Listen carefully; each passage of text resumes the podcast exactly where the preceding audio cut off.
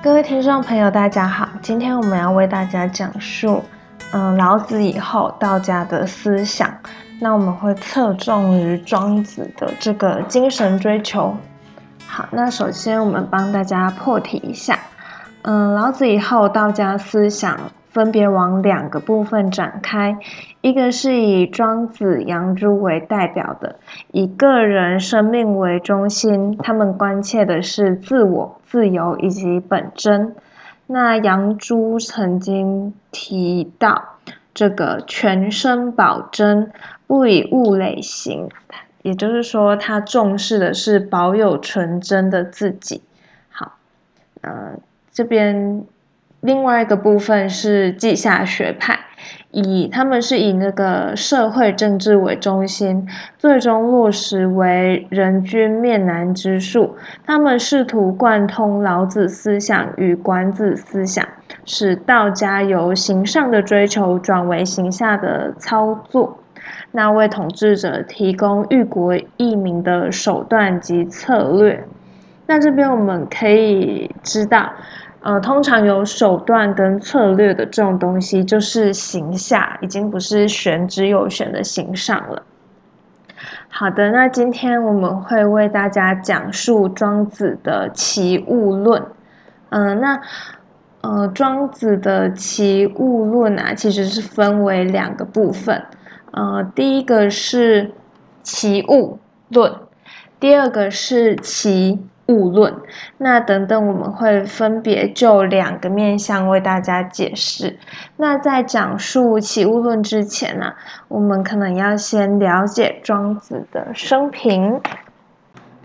在《史记·老庄生韩列传》里面有一段记载，那我念一些引文：庄子者，蒙人也，名周。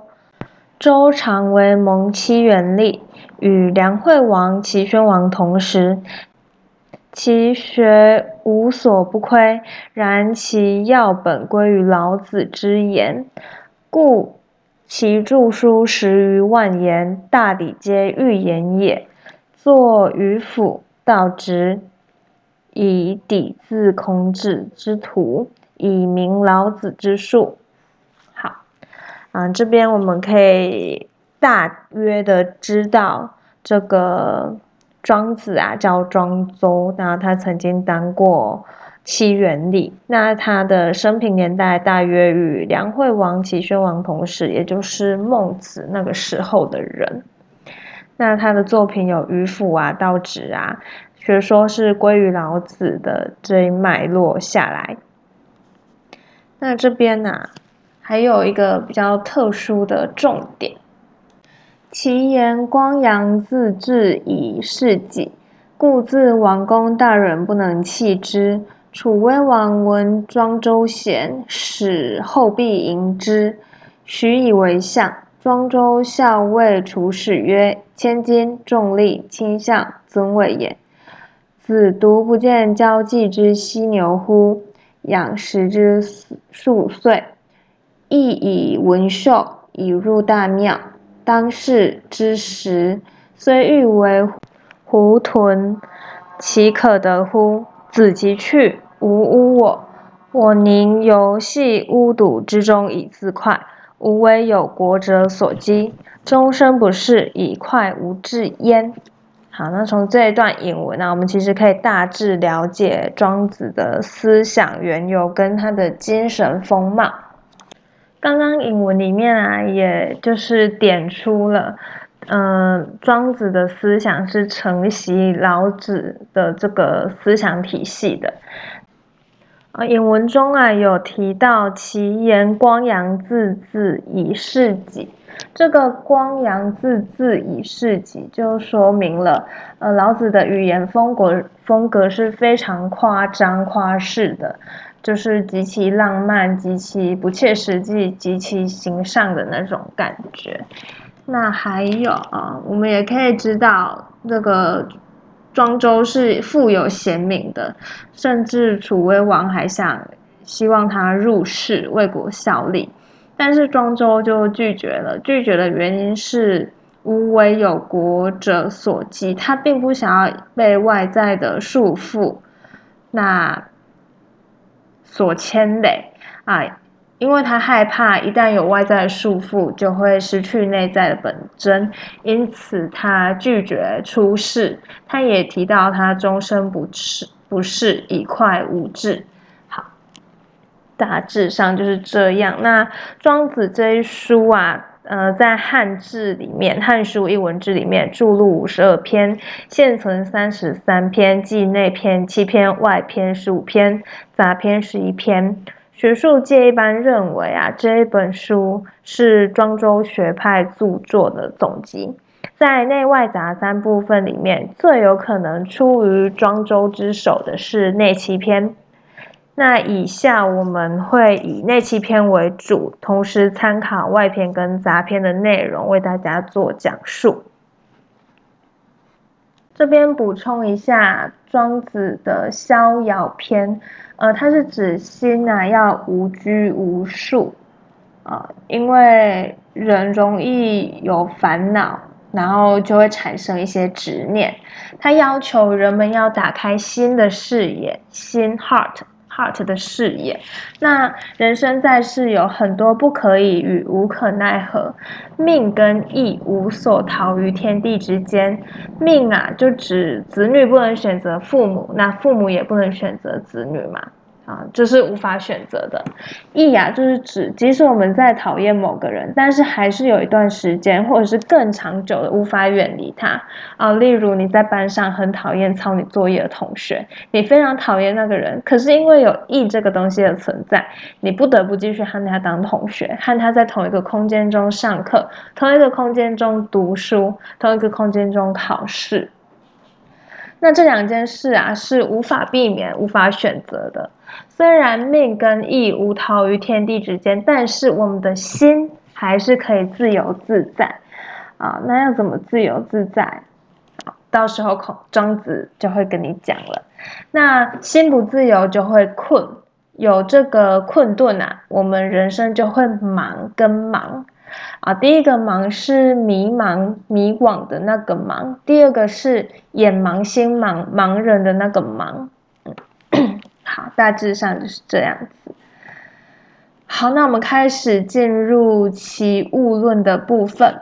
那我会先讲齐物论，再讲齐物论。好，那第一个是齐物论，请大家在纸上写齐物论三个字，并且把前两个字齐物，呃，用上下引号引起来，这是我们第一个要讲的。那第二个要讲的是齐物论。啊，一样把“齐物论”三个字写下来，并且把“物论”这两个字上下引号呃标注起来，这样子我们才不会混淆。好的，首先第一个是“齐物论”嘛，那这“期无论”在讲什么？他在讲世间的一切其实都是矛盾跟对立的啊，但是不等同于绝对，不等同于绝对。为什么不等同于绝对？代表它会不断的改变。这些事情啊，会不断的变，好不一定永远是好，坏也不一定永远是坏。这个价值观不一定永远是正确的。那庄子是铺路事物的矛盾，为了揭示事物存在的相对性、不确定性，然后来引出万物其一的这个其物之论。例如，良力可以冲成而不可以治血，言书气也。其迹滑溜，一日驰千里。捕鼠不如离生，言书记也。吃修夜作旦，茶毫末，画昼出瞠目而不见秋山，言书信也。啊，这边梁力就是指这个大木栋梁之材，它可以撞开城门啊，但是它不可以堵住小小的蚁穴。啊，这是因为为什么？言书气也，这代表这是气用的不同。这个工具用在这里非常合适，但是用在堵住里却是不不恰当的，啊是没有效果的。其实是点出了一切的事物属性和功能都是在相与对待下的情况才出现、才获得的，也会随着相与对待的状况的变化而变化。即使是非常客观的经验，但是人的经验容易落于一偏，什么意思？呃，我们容易再好的东西也是有限制的，请记住“限制”两个字，因为我们有这个限制啊，所以我们常常会看不见整体跟整全。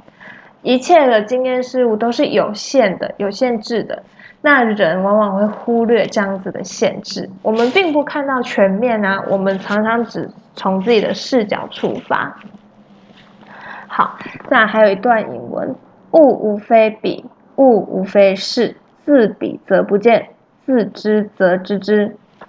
这边是指自己看不到别人，只能看到自己，因为自己都站在自己的角度看事情，自己都有所偏颇了，因此在所有的判断其实都是非常的主观的。这边的物无非彼，那个彼就是你；物无非是的是就是我。好，好，还有引文还没完哦。故曰彼出于是。是义因彼，是义因彼的彼啊，就是一体两面的意思。彼是方生之说也。那这个方生啊，就是不断变化、不断的改变。那相对的这个概念是不确定的，甚至是不断变化的过程，因此没有绝对的对立。经验事物在性质、功能的种种区分，都是在相与对待下产生的，是不确定跟可变动的。在本然的意义上，在未落入对待的情况下，它们其实是其一的，是齐同的。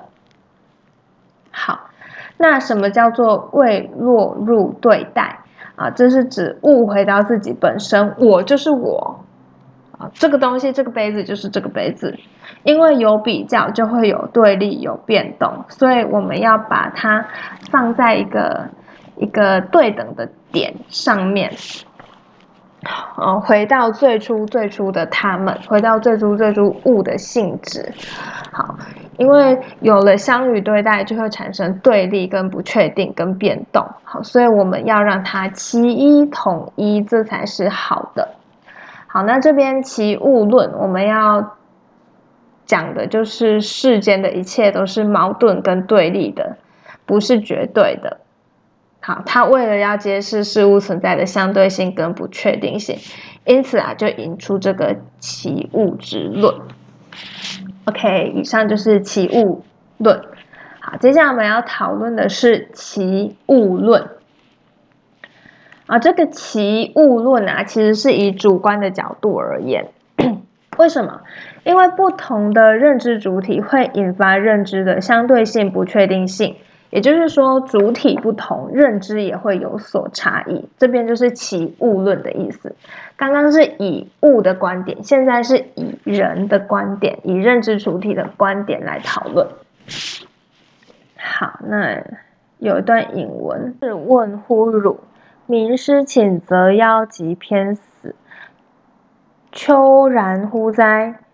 啊，木楚则坠立寻句，猿猴然乎哉？三者孰之正处？名时除患，麋鹿食见，狼居干带，吃鸦其数。四者孰之正位？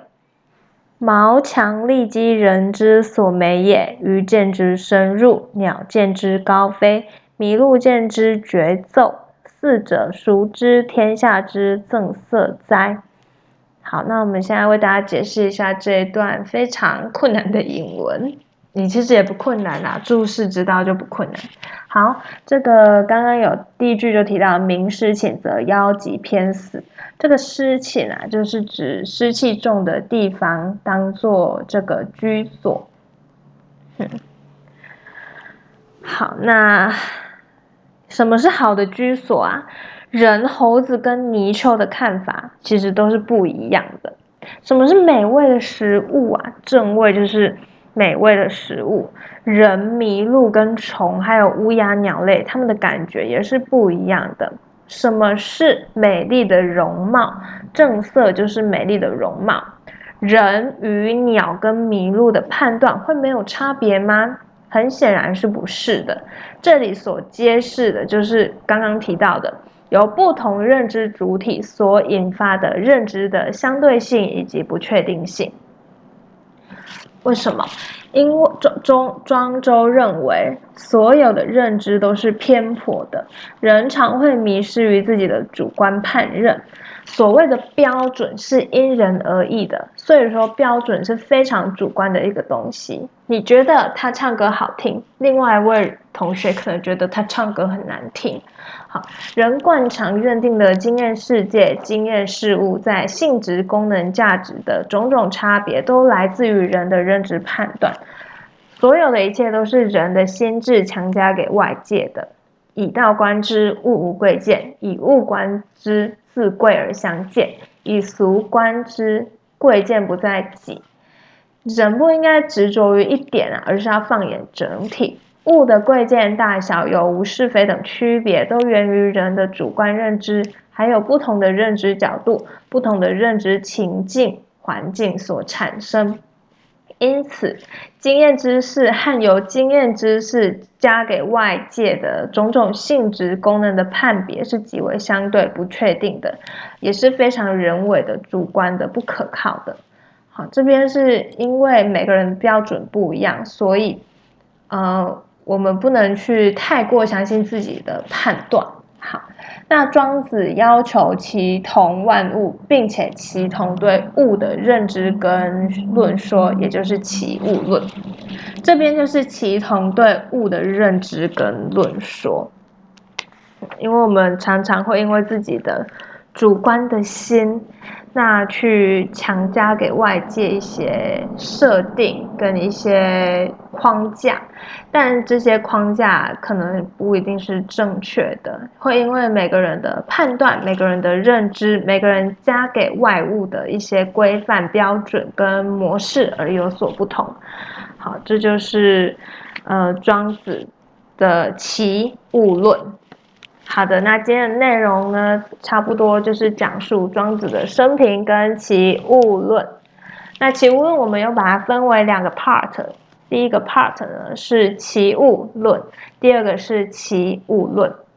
好，那我们要注意的就是第一个啊，第一个其物论，就是我们要把所有的事情都摆在齐同的位置。